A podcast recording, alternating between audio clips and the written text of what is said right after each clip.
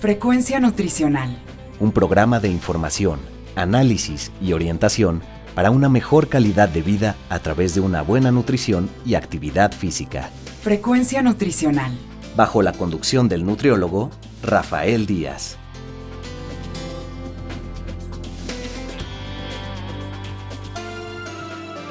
Hola amigos y amigas, les saluda Rafael Díaz García, ya estamos en su programa Frecuencia Nutricional, un programa de la Universidad Autónoma Metropolitana Unidad Xochimilco para One Radio 94.1 FM.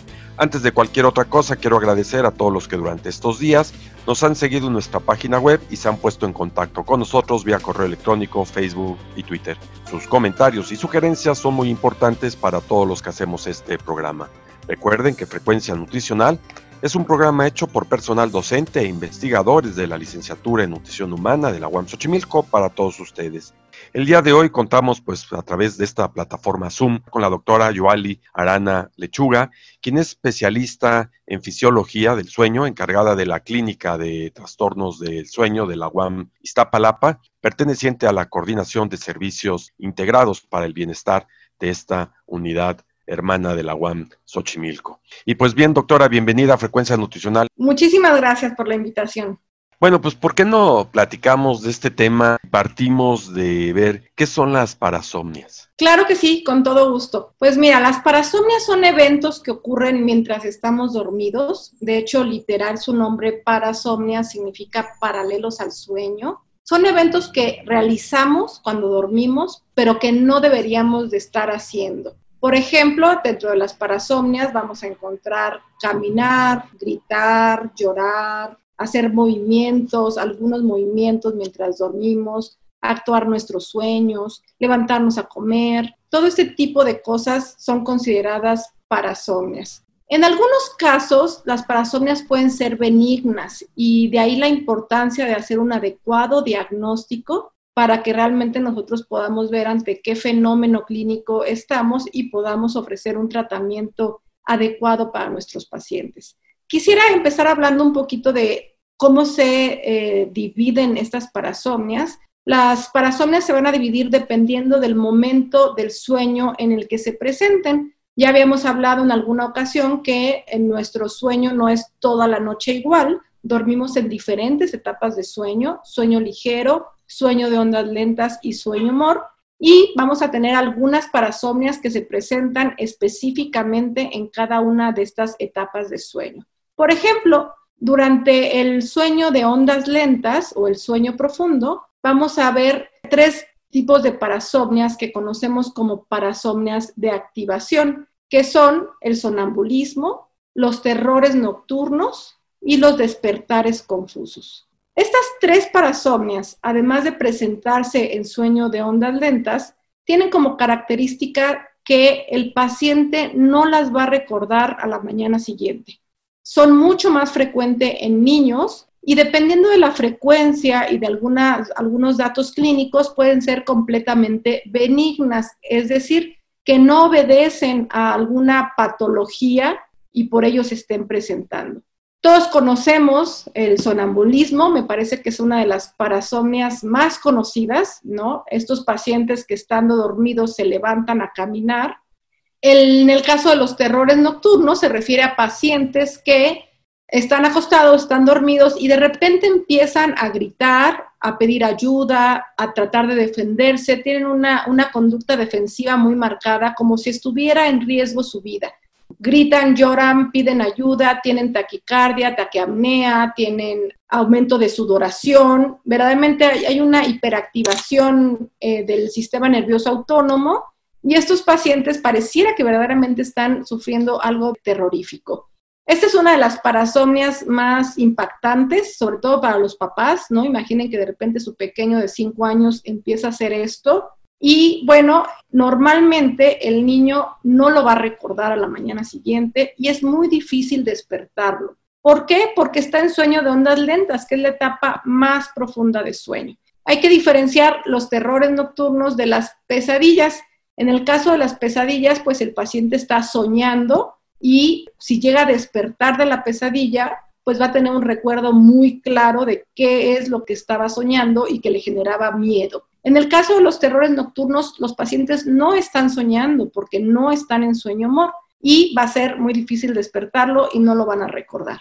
La tercer parasomnia de activación de este bloque son los despertares confusos, que son pacientes que tienen un despertar parcial y que están desorientados en tiempo, en espacio, inclusive un poco en persona, manejan un discurso completamente desorientado o fuera de, lugar. Por ejemplo, recuerdo muy bien un pequeñito que se despertó en la, madrugada, o bueno, más bien estando dormido, comenzó a vocalizar y a llamar a sus papás, a decirles que había dejado sus crayones en la sala, que tenía que ir a recogerlos. Entonces es un discurso completamente fuera de tiempo, porque bueno, tres de la mañana, crayones, ¿no? No es para nada eh, importante, pero el niño puede mantener este discurso durante periodos muy prolongados. Y entonces el niño pedía que fueran por los crayones, que fueran porque tenía que ir por sus crayones, que tenía cosas que hacer. Entonces el discurso es un poco desorientado. Si a este niño le preguntaban si sabía quién era o quién era la, persona que estaba con él, es capaz de responder, tú eres mi mamá, estoy en mi cama, estoy en mi casa, pero siguen con este discurso completamente desorganizado y desorientado. Ese es el despertar confuso. Estas tres parasomnias, cuando las vemos en niños, pueden ser benignas y podemos corregirlas con mucha facilidad mejorando la higiene de sueño de los niños y aumentando el tiempo total que duermen. Es decir, pues dependiendo de la edad, se le dice a los papás cuántas horas deben de dormir y se espera que al empezar a dormir más tiempo se reduzcan e inclusive desaparezcan las parasomnias de activación. Sin embargo, en el caso de los adultos, las parasomnias de activación ya no son tan benignas. Sí pueden obedecer a alguna patología, principalmente psiquiátrica. Además de que en el caso de los niños, normalmente las conductas que realizan son conductas muy normales, ¿no? Se levantan a caminar o guardan cosas en sus cajones, se cambian de ropa, este tipo de cosas completamente inocuas. Pero en el caso de los adultos, por ejemplo, con sonambulismo, pueden ser conductas muy violentas. Es decir, adultos con sonambulismo, hay muchos reportes a nivel mundial, muchos casos que han sido eh, muy seguidos y con una intervención mediática muy importante en diferentes partes del mundo de adultos que son capaces de manejar mientras están dormidos, de cometer actos delictivos como asesinatos o inclusive violaciones.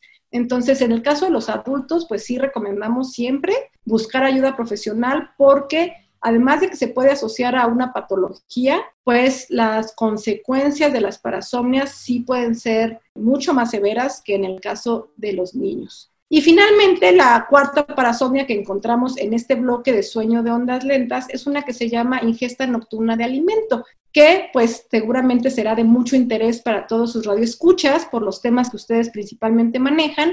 Son pacientes que están en sueño, eh, entre sueño ligero y sueño de ondas lentas, pero se levantan de manera inconsciente e involuntaria a comer. Entonces, normalmente el paciente no está consciente de lo que está haciendo, no lo puede evitar sin embargo, a la mañana siguiente sí refiere tener ciertos recuerdos de lo que sucedió, a diferencia, por ejemplo, del sonambulismo, que no lo recuerdan en lo absoluto. El paciente se puede levantar en la madrugada, ir a la cocina y comenzar a tomar alimentos o a comer alimentos, pero desgraciadamente también pueden tomar cosas que no sean comestibles. Entonces, por ejemplo, también en la literatura se han descrito pacientes que se han intoxicado por beber líquidos de limpieza o por comer, por ejemplo, carne cruda, congelada, comida para animales, ceniza de cigarro. Es decir, los pacientes pueden llegar a comer cosas muy bizarras que tengan a la mano. Y el riesgo... ¿Prender la estufa, doctora? Exactamente, y eso eh, termina siendo un riesgo muy importante a su salud porque, pues, por un lado, empiezan a tener un aumento del consumo de calorías y esto puede generar un problema en el control de peso. Imaginemos un paciente con diabetes que se cuida mucho durante el día, que toma sus medicamentos, pero que por la noche se levanta y se come medio pastel.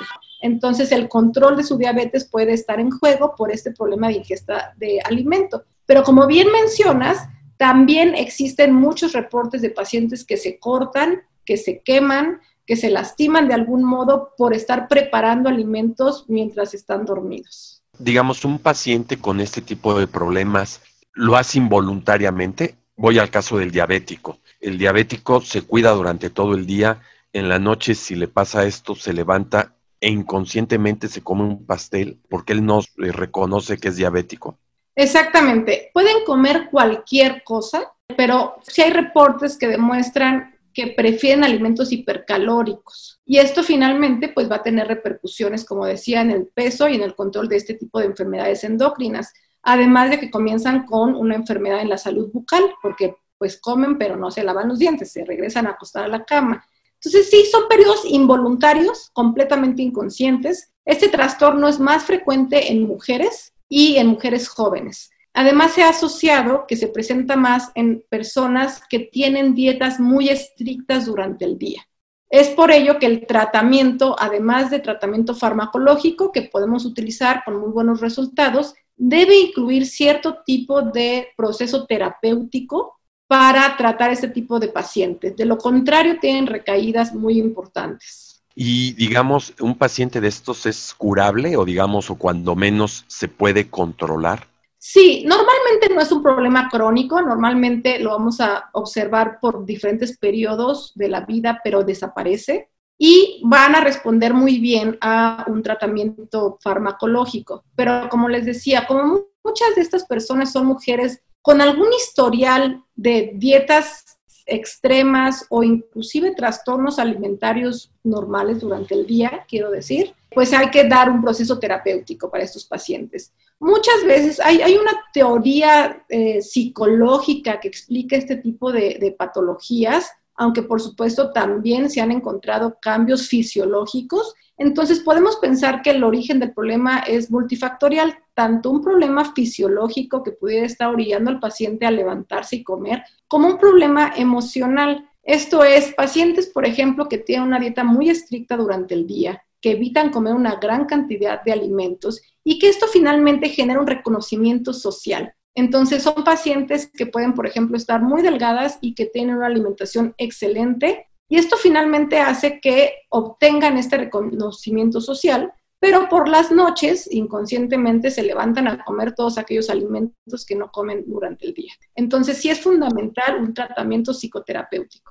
Factores como el estrés, el trabajo, alguna presión económica, eh, alguna cuestión de algún accidente eh, digamos, o alguna enfermedad de algún familiar, pueden llevar a este tipo de trastornos? Sobre todo se ha asociado con estrés, con una reducción de ingesta calórica diurna y con ser mujer. Son los tres factores de riesgo más importantes. Este tema me recuerda algunas imágenes vistas en algunas eh, series de televisión, películas del gordo y el flaco, de aquel famoso del sonámbulo, ¿no? Que hacía algunas cuestiones, pues digo, chuscas en términos generales, pero supongo que para la familia, para los que cohabitan, pues debe ser un factor también de estrés que altera también no solo a la persona que padece alguno de estos problemas, sino a la propia familia. Definitivamente. Las parasomnias son de los trastornos de sueño que más se han sometido a estos pensamientos mágicos, pensamientos relacionados con ideas tanto religiosas como pensamientos mágicos. Por ejemplo, pues ubico claramente a un par de pacientes que antes de llevarlos conmigo ya los habían llevado a, una serie de exorcismos, ¿no? Entonces, imaginen ustedes que de repente su hijo empieza a gritar y empieza a maldecir y empieza a buscar ayuda y empieza a tener pues esta sudoración, taquicardia, problemas respiratorios, ¿no? Empieza como muy alterado cada noche. Esto va a generar un estrés en la familia muy importante, principalmente porque no saben qué está pasando. Entonces, este desconocimiento de los terrores nocturnos específicamente, pues va a orillar a los familiares a buscar ayuda en cualquier parte. Entonces, lo menos es que lo lleven a, limpia hacia este tipo de cosas, que la familia pues finalmente busca como una alternativa desesperada de ayudar a su familiar, pero bueno, pues pueden llegar a, a extremos que pueden llegar a ser inclusive contraproducentes. Tenemos casos verdaderamente muy lamentables que los someten a ciertos tratamientos que pudieran llegar a ser pues un poco pues violentos inclusive, ¿no? Entonces, esto, esto es algo real, en nuestro país es algo muy real, los pacientes pues siempre buscan una explicación mágica a estos eventos y por lo mismo pues un, un tratamiento mágico. Entonces, creo que es fundamental que todo tu auditorio sepa que estos son fenómenos que se presentan asociados a, una restricción de sueño, asociado a estrés y que no tienen y que tienen un fundamento fisiológico perfectamente descrito y pues no tienen ningún fundamento mágico. Cuando nosotros hablamos con los familiares y les explicamos esto, reduce la ansiedad de una manera muy significativa e inclusive reduce la ansiedad en el pequeñito. Imagínense que al niño le empiezan a contar todo lo que hace mientras está dormido. Y no solo eso, empiezan a, hacer comentarios y a meterle ideas de que a lo mejor hay algún ser oscuro que está teniendo que ver con estos eventos, ¿no? Esto, por supuesto, va a generar terror en el niño. Y he tenido casos de niños que tienen ya insomnio o tratan de no dormirse porque tienen mucho miedo de lo que va a ocurrir mientras están dormidos. Esto también lo vemos, por ejemplo, en pacientes con sonambulismo. No tener el control de lo que haces es algo muy fuerte ser vulnerable ante no sé qué voy a hacer mientras estoy dormido, al paciente le genera mucho, mucho estrés. Y esto finalmente pues va a reducir el tiempo que duerme y como consecuencia van a aumentar las parasomnias de activación. Entonces se convierte en un círculo vicioso. Duermen menos, más parasomnias de activación.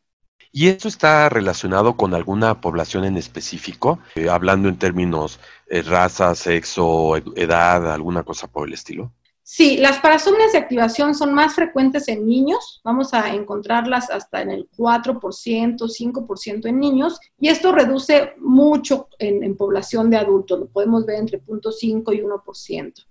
Pero como les decía, en niños puede ser benigno, entonces, pues lo primero que tenemos que hacer es mejorar higiene de sueño, dejar de activar a los pequeñitos por la noche mejorar el tiempo que duermen y con esto normalmente pueden desaparecer. Cuando lo vemos en adultos, aunque es menos frecuente, en la intervención sí es otra. En este caso sí es importante una valoración clínica completa para determinar el origen del problema y comenzar con algún tratamiento. Este tipo de parasomnias son más frecuentes en niños, pero tenemos otro grupo de parasomnias que son más frecuentes en adultos mayores. Por ejemplo, el trastorno conductual del sueño MOR Recuerdan que comenté que cuando estábamos en sueño amor soñábamos. Bueno, pues otro de los fenómenos que ocurren es que perdemos el tono muscular. Los científicos dicen que muy probablemente esto ocurre para evitar que nos empecemos a mover cuando empezamos a soñar.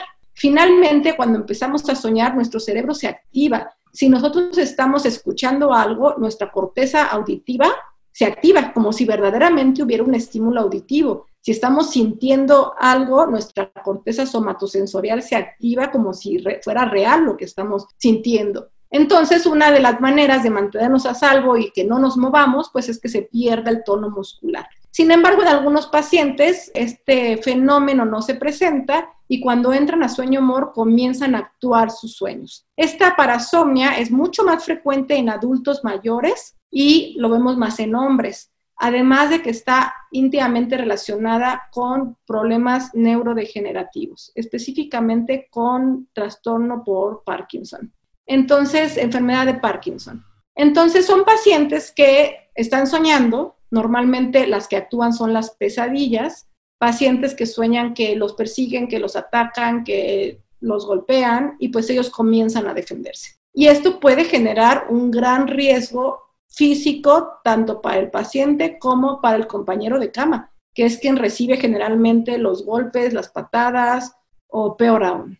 ¿Y esto está asociado a algún problema neurológico, algún problema de alguna sustancia que llegue al cerebro o algún daño eh, por algún golpe? ¿Hacia dónde va esto? Claro, puede deberse a varios factores. Algunos, uno de ellos, por ejemplo, es el consumo de algunos medicamentos. Hay algunos medicamentos, como algunos antidepresivos, o algunos otros eh, neurolépticos que pueden generar estos síntomas y en el momento en que los dejamos de, utilizar, desaparecen los síntomas. También, por ejemplo, en la privación aguda de alcohol, hablamos de pacientes alcohólicos que bruscamente dejan de beber alcohol, podrían empezar a tener este tipo de eventos, principalmente en los primeros días, posteriormente desaparece.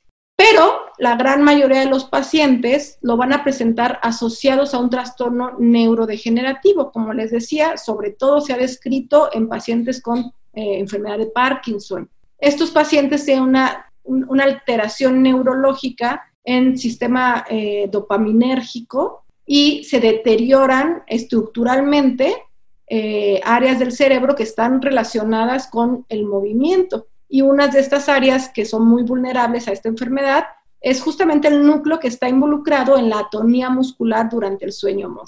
Entonces, por eso estos pacientes cuando entran a sueño mor comienzan a moverse. En muchos casos, el trastorno conductual del sueño mor inicia a la par de los primeros síntomas de la enfermedad de Parkinson. Sin embargo, también tenemos un grupo de pacientes que pueden empezar con trastorno conductual del sueño mor hasta 10 años antes de comenzar a desarrollar los síntomas de enfermedad de Parkinson. Esto no significa que quien tenga trastorno conductual va a desarrollar Parkinson unos años después, porque como les decía al principio, hay muchos factores. También, por ejemplo, un tumor en el área específica que está involucrada en la atonía muscular durante el sueño mor lo puede generar. O como bien lo mencionabas, un traumatismo cranoencefálico, un golpe, también puede estar asociado con este síntoma de manera aguda.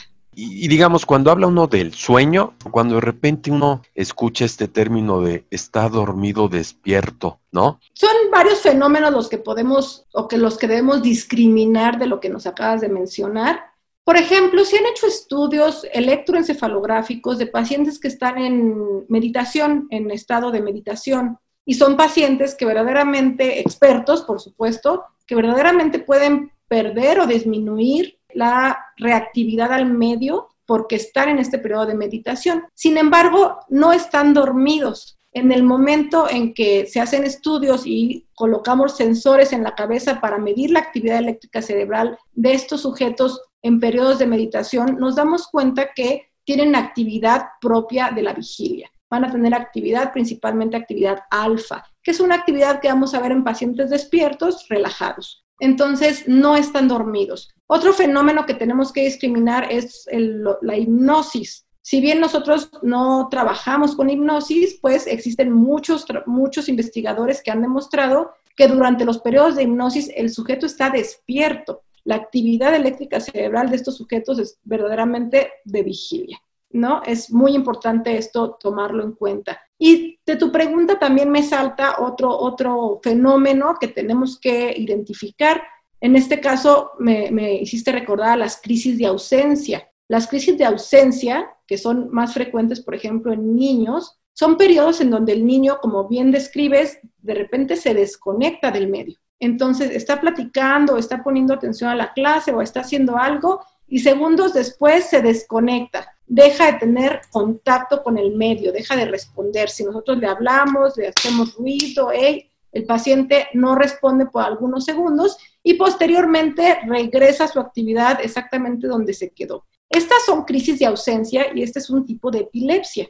Lo que vemos en, en la actividad eléctrica cerebral de estos pequeñitos durante una crisis de ausencia son ondas muy lentas generalizadas en toda, en toda la corteza cerebral y antes del evento vamos a ver actividad de, estar despierto, de vigilia, y posterior al evento también vamos a ver actividad de vigilia. Pero durante los segundos de ausencia vamos a ver una actividad muy característica que llamamos punta onda lenta generalizada. Entonces, también tenemos que discriminar estos eventos, ¿no? Porque de repente no es tan fácil, de repente los papás nos dicen, pues es que de repente se pone a soñar despierto y le hablamos, le gritamos y no responde hasta después de algunos segundos. Hay que hacer un buen diagnóstico diferencial. Y digamos, para ir cerrando eh, el programa del tema que es muy interesante, la gente que presenta sobrepeso y obesidad, eh, ¿pudiese estar más asociada a este tipo de problemas o en general es para cualquier tipo de población? No, los pacientes con sobrepeso o obesidad no son más propensos a desarrollar parasomnias pero sí a desarrollar un trastorno respiratorio durante el sueño. Los pacientes que, que tienen sobrepeso empiezan a acumular grasa en el cuello o en la parte superior del cuerpo, lo cual va a generar que cuando se quedan dormidos y cuando pierden el, o, o, se reduce el tono muscular, cuando nos relajamos, algunas partes de la vía aérea superior pueden llegar a colapsarse y a cerrarse y a generar lo que llamamos apneas de sueño, que son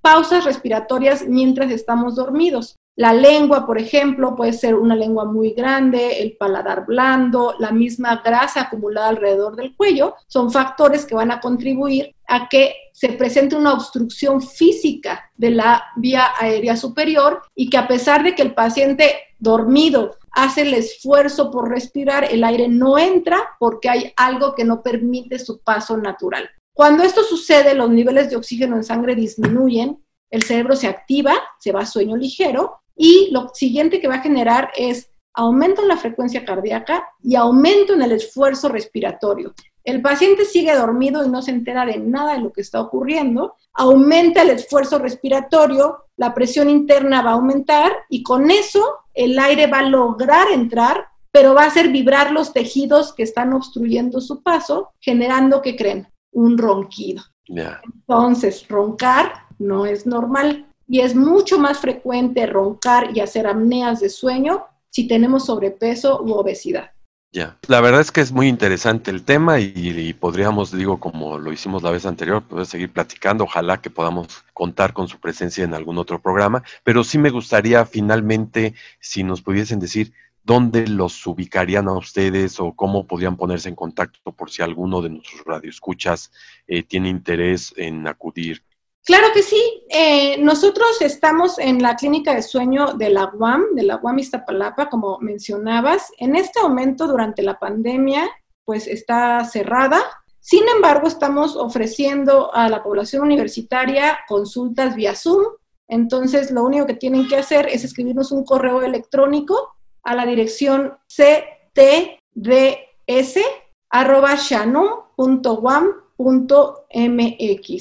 pero también estamos ofreciendo talleres gratuitos para público general, es decir, para todos aquellos que no son parte de la, universidad, también podemos incluirlos en nuestros talleres.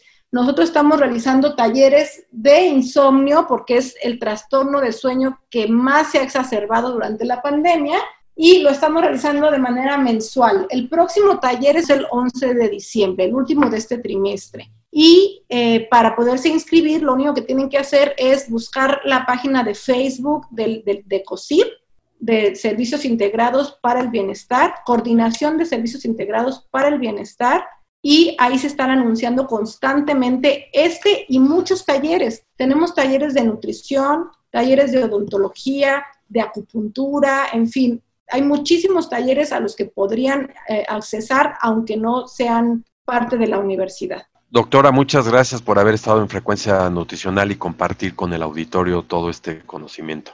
Muchísimas gracias a ustedes por la invitación y cuando gusten podemos platicar de cualquier otro tema que les interese. Frecuencia Nutricional. Pues bien, amigos y amigas, eh, ha estado con nosotros la doctora Yoali Arana Lechuga de la unidad Iztapalapa de la Clínica del Sueño. Ella es la encargada de esta clínica. Y eh, pues agradecerles a todos ustedes el haber estado con nosotros. Con esto estamos finalizando nuestra emisión, la cual esperamos haya sido de su agrado. Recuerden que podemos seguir en contacto a través de nuestra página web www.facebook.com diagonal frecuencia nutricional y también en Twitter como arroba fnutricional.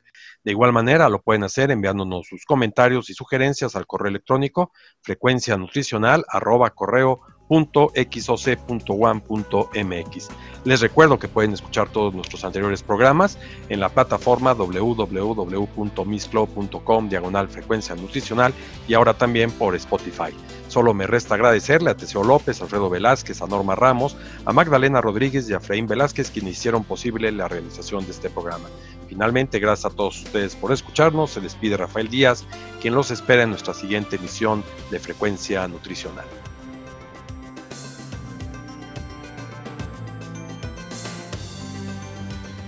Frecuencia Nutricional.